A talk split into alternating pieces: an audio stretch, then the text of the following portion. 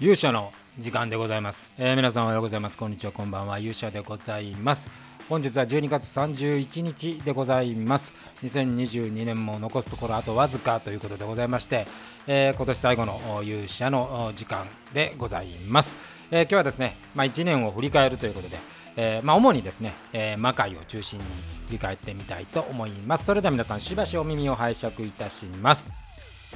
ということでございましてですね、えーまあ、2022年が間もなく終わるとえーいうところでございます。えー2020年を振り返ってみますとですね、まあ、一番大きかったことで言うと、やはりの魔界のね、えー通常公演が無事に復活したというところが非常にね、私的にも大きかったと。いうところでございます。まああの2021年の12月この31日の状態で言うとですね、まだコロナが、えーそこそこ。緊急事態宣言ではなかったとは思いますけれども、まあ、まだレギュレーションは結構厳しくてですね、特にあの海外からのえー帰国に関してはまだレギュレーションが厳しかったんで、えー当然ですね、えー当時、今もずっとそうですけど、まあ、アメリカにいる志田君はまなかなか帰ってこれないというような状態でございまして、で、えその間に進めていたのが、まあ、2月の魔界ジェネシスシリーズリブート、デリートに続いてリブートという作品をやろうと。で、実はこれ、あの台本上はですね、えー鶴姫入ってませんでした。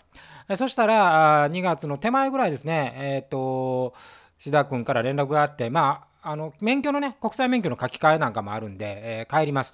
というところで、えーじゃあ見に行きますねみたいな話だったんですけど、見に来るならもうそのまま出た方がいいじゃんって言って、えーリブートに出てもらったという形です。で、その後、あの海外のレギュレーションが緩くなったので、まあ、あの、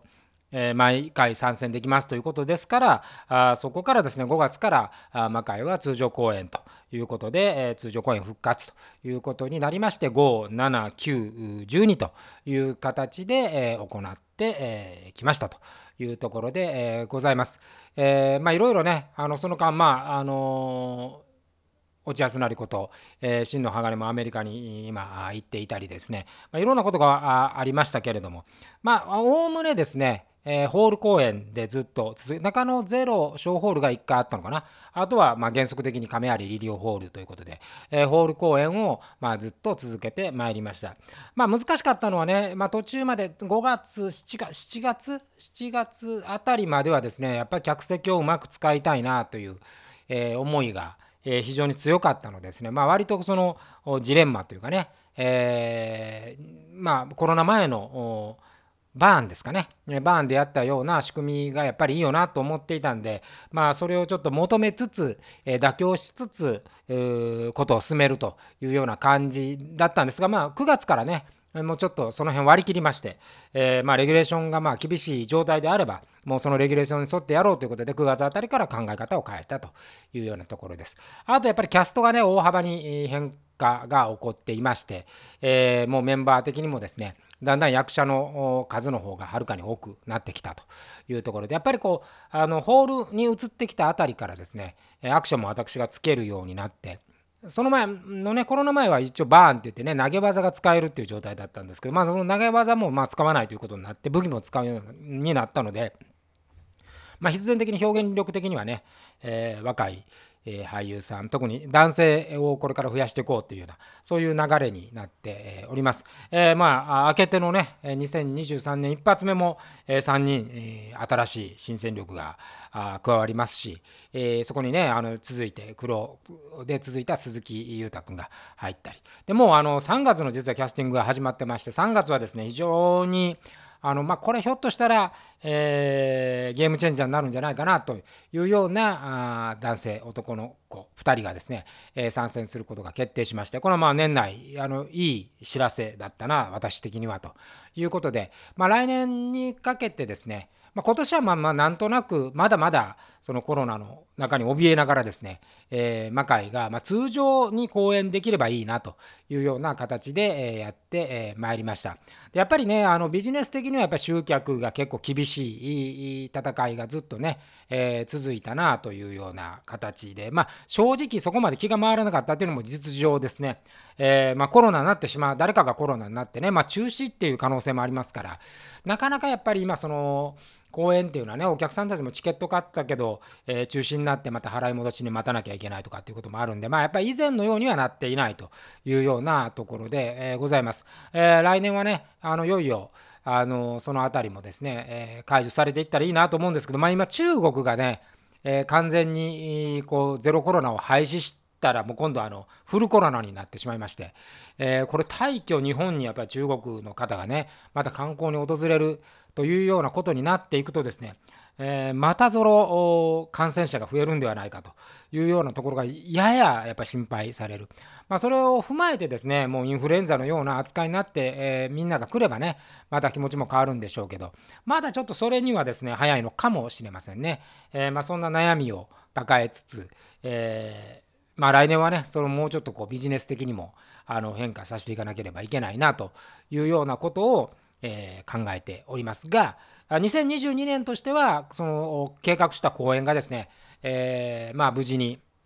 いろいろありましたけどねあの西村君が、えー、コロナになって、直前ダメになったり、え、小林さんがそれこそゼロコロナ解除前でしたからあのゼロコロナの関係でですね中国から帰国できなかったりと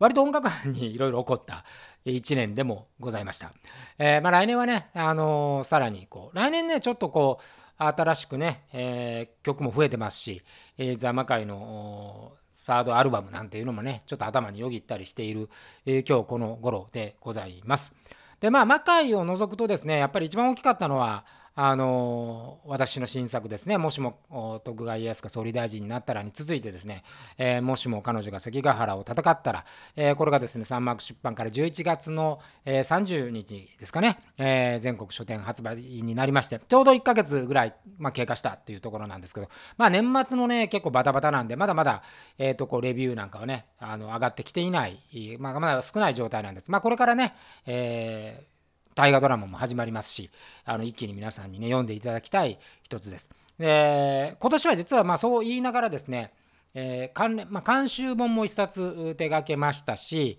えー、来年出る予定のですね角川角川さんから出る、えー、小説の方はもうもちろんこちらを脱行してまして、まあ、年明けから最後のこうゲラ構成みたいなことをやって、えー、まあ、3月ぐらいに発売ということになるんですが執筆的にはですね、え、今年は2作長編を書き終えたというところでございました。で今年の反省はですね私はやっぱりこうあの小説になると異常に書きすぎてしまうということで削るのに異常に苦労するので、まあ、次回ねもうあの次の作品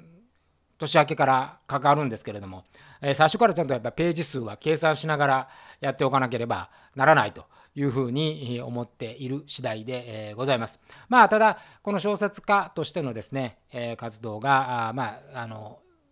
作品はね1作だったんですけれども、えー、まあ、2作書き上げられて、まあ、あの次から次へとですね新しいオファーも頂いてるっていう状態なんで漫画も出ましたしねまあいろいろその原作本を手掛けることによって新しいビジネスのこうあ向こう側がねちょっと見えてくるなというようなところはあの個人的にも良かったのかなというふうに思って、え、おります。でさらにですね、え、私はまあもう一つの仕事がですね、え、ま、研修事業で人材育成の仕事なんですけども今年もこれはまあ順調に堅調にというか、え続いた1年でございましたが、ま、同時にだんだんそのこうもともとね新入社員の方が中心だったんですけどもう最近は結構その幅も広がってきまして、え私がそこに関わってる時間っていうのはね本当基本的にはすごい長い時間、え、関わっているんで、えー、まあ新しい形がね少しずつ出来上がってきているかなというようなところでやっぱりこのビジネスっていうものとエンターテインメントっていうものと歴史っていうこのまあ3本柱みたいなのがね今年なんかバランスよく回っていったかなというふうに思っていますので、まあ、来年はねさらにそれを、まあ、進化させていきたいと。まあ、特にあの小説が出たことによってですねいろいろこうあの状況はねちょっと変わっていくかなというふうに感じております。やっぱりこう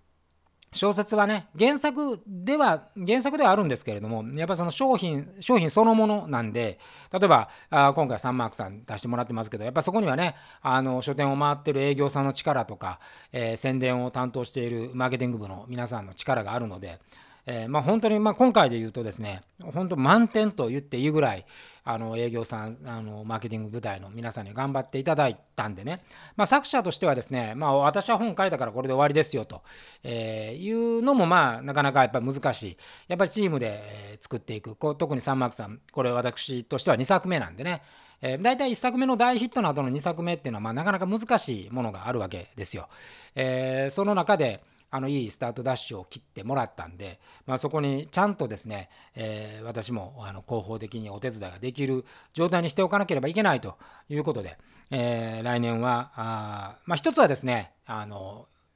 作っては消し作っては消ししてたんですけど、まあ、公式のですね、えー、ツイッターをえー、公式のツイッターっていうか、まあ、もう真鍋昭人としてですね、えー、だらだら書くのはあの勇者の方で書いてるんで、まあ、それはいいと、えー、ちょっとテーマを持って、やっぱり来年はやっぱりこのビジネス、歴史とビジネスという、まあ、この2つの柱はですね、え歴史とビジネスと物語というこの、まあまあ、まあ正確に言うと3つですね。このこのコンセプトそのものをですね、えー、しっかりと発信していかなければいけないなということで、えー、ツイッターを公式のツイッターをですね1月の1日明日から、えー、行おうというふうに思って、おります。でさらに、えーとどうする家康がま始まるんでね、ちょっとそれに合わせて東洋経済さんで1月はちょっとコラムをね連載させてもらうことにもなってますんで、まあ、それの告知みたいなこともね、当然しなければいけませんし、でさらにですね、えー、とこれもですね、まあ、ずっと拒否してやらなかった、あの YouTube チャンネルをですね、えー、まあまあまあ、まあ、やろうかな、やろうかなというか、まあ、まあ、そう、それはやった方がいいよというふうに、こう、出版社の皆さんからも言われてですね、うん、まあ、やろうかなというふうに思っております。まあ、これはちょっとまだ、あの、乗り気では全くないんですけれども、あの何ができるかっていうところで、えー、まあ、やっぱりね、あの魔界の公式の YouTube もありますけども、やっぱりもうレッドオーシャンの場所なんで、まあ、どこどこにこう居場所を見つけるかなみたいなところは結構やっぱりこう悩ましいところですしもうやっぱりその素人とは言えないぐらいねもうプロも入ってきてあの編集もめちゃめちゃみんな凝って企画も凝ってそれこそしあの YouTuber の人なんていうのもそれが仕事ですからね、えー、とんでもない力量でやってるわけですからまあそこにこう言ってもその YouTuber になりたいわけではないので。えー、で私の場合はまあいろいろこう活動にやっぱりあの拠点としては小説と人材育成と、えー、それから魔界というのがまあ3つの柱なので、えー、まあそれに対してまあプラスになることを合間の時間を見つけてやるっていう、まあ、そういうイメージですけれども、まあ、この、まあ、チャンネルはただ面白いことやるっていうよりはやっぱこう役立ちになるという、えー、形で、まあ、歴史ビジネス物語というこの3つを使って、えー、なんかねあの歴史のこうチャンネルとかビジネスのチャンネルって、まあ、どっちかというとやっぱあのなんていうんですかねクロート集がするっていうか、まあ、一般の人にはちょっとこうあの難易度が上がってしまうんで、まあ、そうではないこう一般、まあ、我々がこう普通に生活をしていて、まあ、使えるこう知識とか、まあ、仕事しながらねどんな人でも仕事してるんで仕事をしながらですですね、まあ、歴史の事象を言いながらですね、まあ、よりこう理解を深めてもらうみたいなそういうものがねできればいいかなと。まあ、探り探りになって、まあ、変極端な話また途中でやめてしまう可能性はゼロではありませんが、まあ、なるだけ来年はそれをちょっとこう立体化してやまあ、来年やっぱりねあの魔界もそうですけど私の場合はまあその発信とか広報とかっていうものも、まあ、多少ね考えなきゃいけないかなと、まあ、新作も次から次へとこう出ていくタイミングになってますんで、えー、来年はどちらかというとそれもね考えて、えー、もしも徳川の方も、まあ、ちょっと大きな話も動いておりますし、えー、そういうことも合わせて、えちょっと考えていかなければいけないなというふうに思っている次第です。でまあ、何よりもですねこのこのポッドキャストをですねこうマニアックに聞いていただく、